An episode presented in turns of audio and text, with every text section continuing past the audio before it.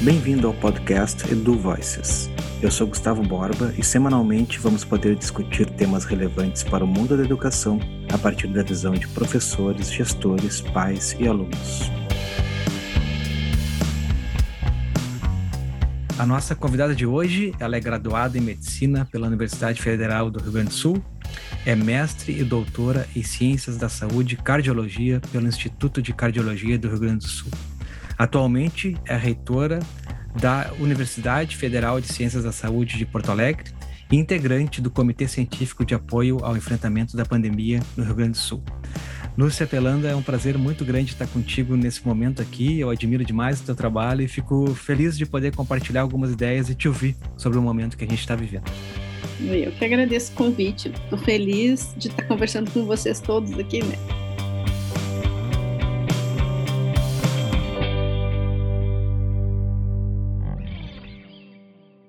Deixa eu te fazer uma pergunta de largada, assim, para animar a nossa conversa aqui, né? Eu acho que tu está muito inserida nesse contexto, né, desde o do princípio, é, esse olhar de como a gente pode trazer a ciência, né, para uh, eh, lidar com o contexto da pandemia e também como educadora, reitora, né, de uma das principais instituições aí do Brasil, deve estar fazendo muita coisa dentro da universidade e eu vejo muitas questões relacionadas também à universidade em termos de mudanças para que a gente possa construir um processo de educação positivo para os alunos. Né?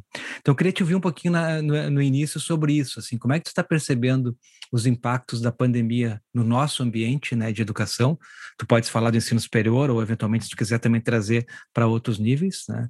E depois a gente pode avançar um pouquinho nesse papo de como a ciência está dando uh, um caminho para a gente passar por isso, né? Mas vamos começar pela educação.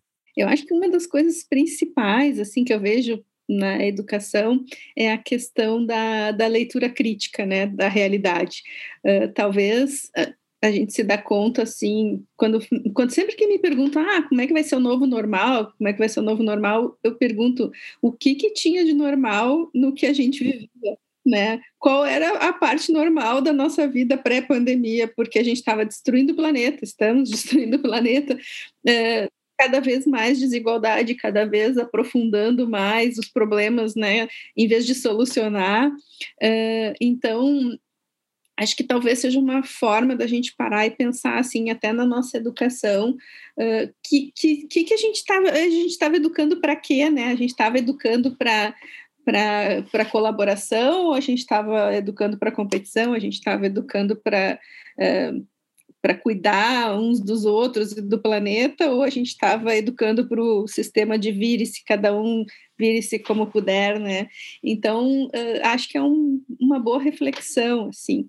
Eu vejo o, o H.G. Wells, sabe, o autor da Máquina do Tempo, ele falava que um dia o conhecimento estatístico seria fundamental para o exercício da cidadania, assim que nem saber ler e escrever. E eu acho que chegou esse dia, assim, porque a gente interpretar os dados que todo mundo está vendo e cada um interpreta de uma forma completamente diferente. Uh, como é que a gente vai ler isso que está acontecendo, né? Então precisa muito, eu acho, conhecimento de como é que o, como é que os estudos são produzidos, como é que as evidências são produzidas, como é que as coisas chegam uh, na gente. E isso serve para um estudo científico ou para uma notícia de jornal. Então, acho que é muito assim de a educação hoje da gente repensar. Toda a informação está disponível, né? Está na internet, está tudo aí. Então não tem mais aquela coisa da autoridade. A, a, um professor que sabia das coisas ia transmitir. A gente, o que a gente precisa ensinar é como buscar informação e como analisar criticamente. Acho que esse ponto que tu traz é super importante, né? Que é construir um pensamento crítico, né? Talvez seja uma das grandes competências que a gente tem aí como obrigação de desenvolver em todos os níveis, mas especialmente no ensino superior, né? Porque, como tu falou anteriormente, tem trabalhos que apontam para várias, várias situações, né? E quando a gente não sabe ler o que está por trás disso, né? Não sabe entender a metodologia, não sabe reconhecer se aquilo faz sentido ou não, a gente pode entrar em algumas compreensões equivocadas, assim. Né? Então, acho que pensamento crítico, autoconhecimento, enfim, várias competências que dialogam, mas que estão dentro da essência disso que tu está trazendo, né? E como é que tu vê isso, assim, Lúcia, olhando para esse contexto, né? De porque agora a gente teve momentos de não poder estar tá interagindo, ainda não podemos, né? Presencialmente. E o impacto desse, desse afastamento, digamos assim, né? No desenvolvimento desse tipo de competência, como é que tu enxerga esse tipo de questão? Por um lado, a gente precisa muito da, de estar junto, estar presente, conversar, né? Tem muitas coisas além do conteúdo, né? Que a gente precisa muito da presença. E eu que sou da área da saúde, não existe curso de saúde à distância, porque não tem como, a gente precisa ter prática, né? Uh, mas, por outro lado, também a gente vê o quanto o ensino transcende o espaço físico da universidade ou da escola, o quanto a gente pode aprender em qualquer lugar, uh, quanto a gente pode aprender em casa, por exemplo, a criança participando da vida da família, tem tantas coisas que, pode, que se pode aprender. Um profissional de saúde tem algum aprendizado maior do que enfrentar uma pandemia, né? Então, uh, certa forma, também eu acho que a gente tem que desmistificar essa coisa do conteúdo, do as pessoas, ah, mas como é que eu vou me formar sem ter estudado tal coisa? Bom, o que a gente está estudando na, na universidade agora, daqui a um, dois anos já não vai valer mais nada, porque o conhecimento está se renovando. Então, a gente não precisa estudar o conteúdo, a gente precisa estudar como aprender, né? De, de o quanto que a gente transcende o espaço físico e a presença, e quanto a gente pode também criar outras redes uh, virtuais, porque se por um lado fico, a gente ficou muito limitado pela pandemia, por outro, a gente perdeu o medo também de fazer reuniões toda hora. Olha, de manhã eu estou em Salvador, de tarde estou na, sei lá, nos Estados Unidos, né, conversando com algum, alguém da Alemanha. Então, a gente conseguiu também criar conexões muito mais, de uma forma muito mais fácil, né? Num contexto anterior, talvez a gente nem estivesse conversando agora aqui, nós dois, né? Então, acho que é legal isso, né, que a gente tem essa oportunidade também virtual de poder trocar ideias assim, né? Muito, muito legal. Deixa eu pegar um ponto também que tu comentou anteriormente que para mim ficou fez muito sentido eu fiquei agora pensando aqui, né, que essa essa mudança de paradigma de educação, assim, né? Sair de uma perspectiva que está enraizada, não, não, diria na cultura, né, mas na, nos sistemas, especialmente econômicos, que é a cultura do individualismo, né, a cultura do, do eu, né, do ter, enfim, do possuir, e uma cultura mais coletiva, que, que, obviamente ela sempre foi fundamental na humanidade, mas ela se revela mais relevante ainda em momentos como esse agora, né. Então, eu acho que tem uma, uma questão que a pandemia tem trazido para a gente refletir muito, né, é o nosso papel com relação ao outro, né, e não nosso, ou a nossa liberdade colocada na situação de relação com o outro, né? Acho que esse é um ponto importante. Como é que tu percebes assim essa essa questão, especialmente agora, né, no momento que a gente está aí, poxa, já passamos 14 meses, eu acho, né, de, de pandemia. E a gente ainda tem um tempo pela frente, porque até no Brasil, por exemplo, até todos estarmos imunizados vai levar bastante tempo. Isso não quer dizer também que vai estar tudo tranquilo. Então, parece que é algo que a gente vai ter que explorar mais, e eu gostei da tua fala, eh, despertando isso, como que a gente revela esse cuidado coletivo, né? O que, que tu percebe assim de caminhos? Agora uma pergunta um pouco bem aberta, mas de caminhos para a gente mexer por dentro das nossas estruturas curriculares, extensão, tudo pesquisa, enfim, para isso. É, eu acho que nada como um vírus para expor a nossa interconexão. Tanto que a gente está chamando isso de uma sindemia, né? São vários fatores relacionados, não é só um vírus e um hospedeiro, é o meio ambiente, são as condições socioeconômicas, as vulnerabilidades, a gestão da pandemia, tudo isso interage de uma forma, né? E esses dias eu estava vendo um analista aí de mercado, né, dizendo: ah, o pico da classe média já passou. Não existe alguém seguro numa pandemia. Não existe a classe média, já passou. É, então, é, e não existe também, ah, país rico está vacinando, ótimo, maravilha, estão vacinando muito mais que, é, do que os outros países, né? Está muito desigual a distribuição de vacina. Só que se deixar a, a pandemia, o vírus solto no Brasil, na Índia, em outros lugares, Uh, daqui a pouco vai ter uma mutação, daqui a pouco vai ter uma variante, vai voltar para esses países, daqui a pouco a vacina não serve mais. Então, se a, se a gente não se der conta que nós estamos todos interconectados e que enquanto não tiver todo mundo bem, eu não vou estar bem, enquanto né, o outro não estiver com saúde, é aquele conceito do Ubuntu, né? Enquanto não tiver todo mundo bem, ninguém está seguro, Uh, então a gente não vai aprender essa lição. Essa cultura do vire-se, cada um vire-se como puder, uh, não funciona para resolver pandemia, não funciona para doença infecciosa. Então, acho que essa é uma oportunidade da gente aprender, né?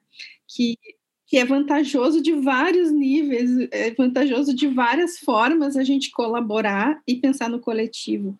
Eu não sou da economia, mas como eu sou da medicina, mas como todo mundo agora se acha no direito de falar de medicina, eu vou falar de economia. Pode falar tranquilamente de economia. Eu acho que, uh, assim, quanto mais distribuídas estão as coisas, quanto mais igualdade a gente tiver, mais as pessoas vão ter condições de interagir, de, até de consumir, de criar né, coisas mais colaborativas, e vai ser melhor para todo mundo. Daqui a pouco, tu concentra, concentra, concentra, não tem mais quem possa né, ter, ter uma condição. Uh, não, isso, assim, do ponto de vista bem. Uh, bem objetivo, assim, do mercado. Agora, do ponto de vista humano, nem se fala, né? Como é que a gente vai ficar bem sabendo que tem gente que não está não tá nem na linha de mínimas condições, não tem água potável, sabe? Então, uh, acho que tudo isso a gente precisa dar conta na nossa nos nossos currículos, na nossa educação, na nossa forma de sair para a rua e ver a realidade e ler a realidade. Né? Perfeito, eu acho fantástica essa tua percepção. Assim, eu estava hoje Hoje, enquanto eu estava na minha aula, eu dou aula no curso de administração também, né? De design e administração. E no curso de ADM, a gente tem uma atividade sobre economia Donut, que é um conceito da Kate Howard, que fala justamente sobre esse tema que tu traz, que é, ela criou né, uma rosquinha onde para dentro tu tem todas as questões relacionadas às desigualdades que os países têm, e para fora da rosquinha tem todas as questões de impacto ambiental e tudo mais, né? Que o lugar seguro seria em volta ali, né?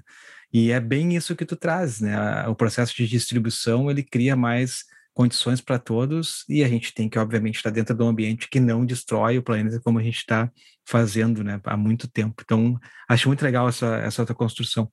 Queria explorar a questão, agora voltando um pouquinho para a nossa fala do início, a questão da ciência nesse contexto, né? Porque para que eu perceba também o valor uh, do coletivo e a importância de eu cuidar para cuidar o outro, enfim, eu tenho que ter uma compreensão exata do que está acontecendo, né?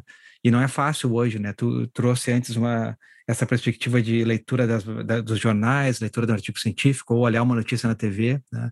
Então, como é que a gente lida com tudo que está acontecendo, você agora quase um apelo, assim, né?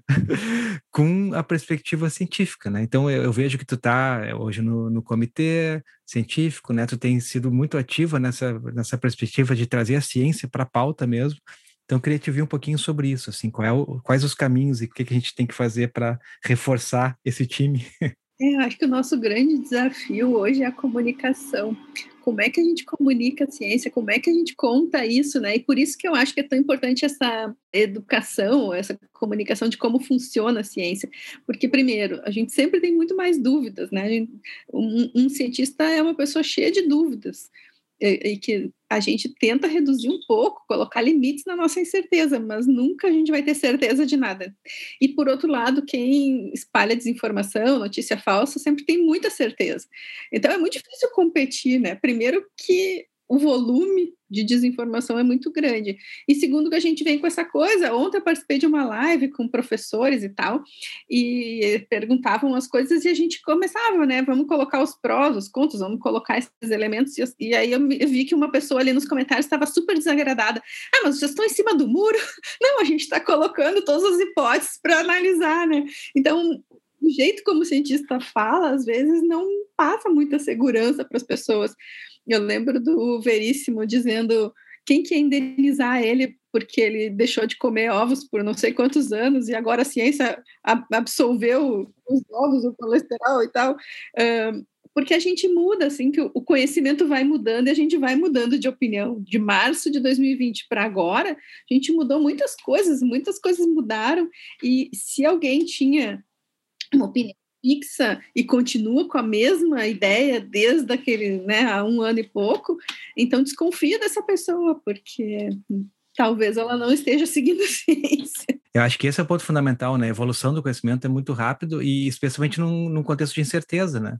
Então também vejo isso, é muitas vezes pegarem depoimentos de pessoas que evoluíram seu debate, mas descontextualizando uma fala lá do início, como se né, aquela pessoa tivesse uh, enfim, atuando em determinado sentido para essa ou para aquela conduta, né? Então, acho que isso é uma coisa também importante hoje. E outra coisa que eu acho, pelo menos na área da saúde, eu acredito que serve para todo mundo, é essa questão de saber lidar com incerteza. A nossa vida é lidar com incerteza, né? A gente tem pouquíssimas certezas, então, uh, na área da saúde, a gente nunca vai poder dizer é isso 100%, vai acontecer tal coisa para quem tomar aquele medicamento. Uh, Então, é, é, também um aprendizado saber lidar com essa, eh, de, eh, ter humildade, diminuir a nossa prepotência de que a gente sempre vai ter uma resposta para tudo. Né? Bata, tri bom falar contigo, mas acho que a gente já tem que ir encaminhando para nossas perguntas finais, né? Porque a gente já está conversando aqui há 20 minutos e eu tenho duas perguntas que eu faço para todos os convidados, Lúcia, e eu vou fazer para ti a primeira agora, depois deixar a outra. A primeira é o seguinte: a gente está, então, há um bom tempo, né, com esse processo todo da pandemia, e uma das coisas que tem nos uh, ajudado, né, acho que é a lidar com tudo é a arte, a cultura, né, e a gente tem pedido para os convidados, então, compartilharem com as pessoas que estão ouvindo algum livro que tu está lendo, não pode ser de medicina, né? Algum é, seriado que tu está assistindo, ou algum filme, o que tu quiser, assim, pode ser de qualquer, pode ser uma música que tu está ouvindo, que tu acha que pode trazer algum valor nesse momento, assim, para as pessoas. Tem um filme muito antigo, preto e branco, do Frank Capra, que esses dias eu revi, eu já vi umas mil vezes, mas eu acho muito legal, que é... Uh, do, do mundo nada se leva. É, é uma coisa assim de, do impacto que a vida de uma pessoa tem, porque às vezes a gente pensa assim, ah, eu sou tão, é tão pouco que eu estou fazendo, ou sei lá, estou falando aqui sozinha e não tem impacto nenhum. E não vou dar spoiler, mas tem que ver o filme para ver assim, se a pessoa não existisse, o que, que aconteceria, né? Então, acho que às vezes é aquelas coisas meio motivacional. Frank Capra sempre é uma pessoa que te uh, aumenta, eleva o astral, assim, apesar de ser filme preto e branco antigão, mas é pura autoajuda, eu acho. Ah, muito legal. Vou, vou atrás para ver, com certeza. Legal, legal a tua dica. Eu achei que tu ia trazer uma ficção científica. Sei, tu gosta de ficção científica, de Star Wars, assim. Achei que vinha alguma coisa por aí também. Eu sou uma, eu sou uma Jedi, é, mas não vi nada de novidade, assim, para. Nesse universo. tá bem. Queria também te fazer, então, uma última pergunta, né? Que é se tu tivesse que twittar, né? O que, que é educação para Lúcia Pelanda? Como é que tu diria isso? Difícil um tweet. Eu acho que é nunca parar de aprender. A gente está sempre aprendendo junto, né? Está sempre construindo o conhecimento, não está fixo. Isso, legal. Acho que é, acho que essa é uma boa, um bom tweet, hein?